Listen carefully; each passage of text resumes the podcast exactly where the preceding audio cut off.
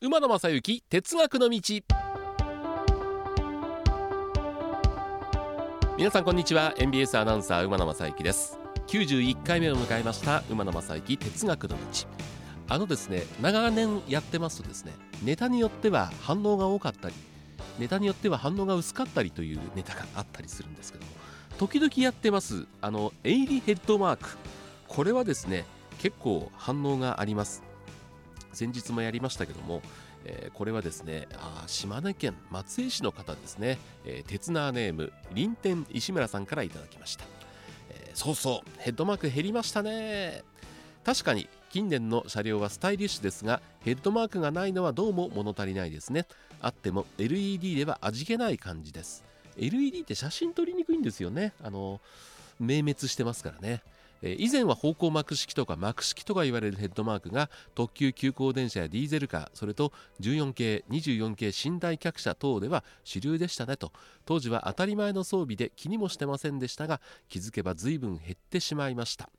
この幕式ヘッドマークのいいのは折り返し駅で見てるといろんな幕が見られるんですね。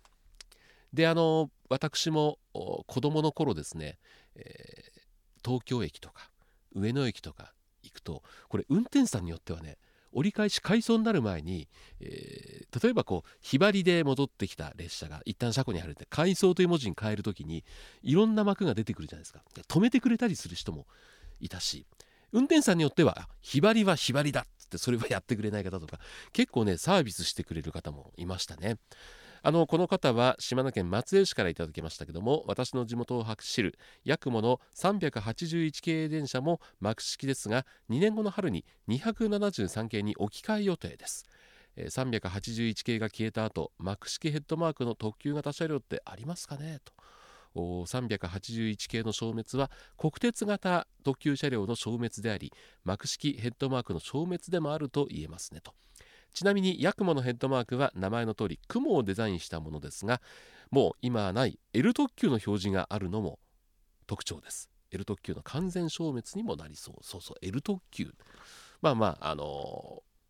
ー、1時間とか2時間ごとに分かりやすいダイヤで1日何本も走る定義は何だったか僕もよく分かんないんですけども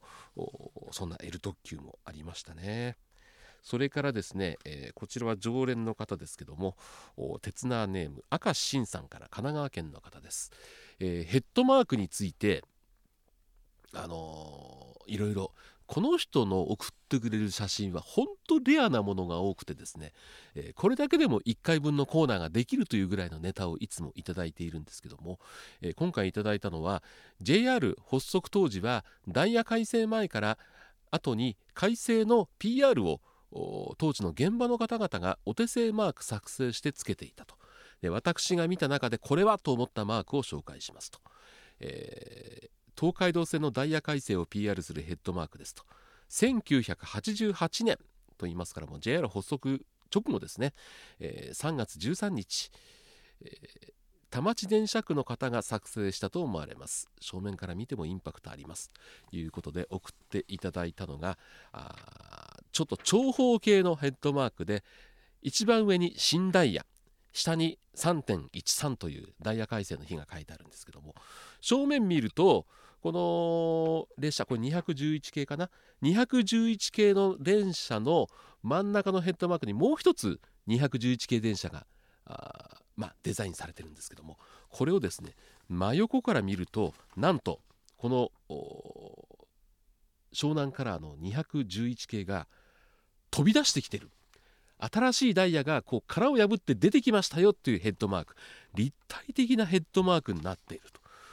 いうこれ珍しいですよね。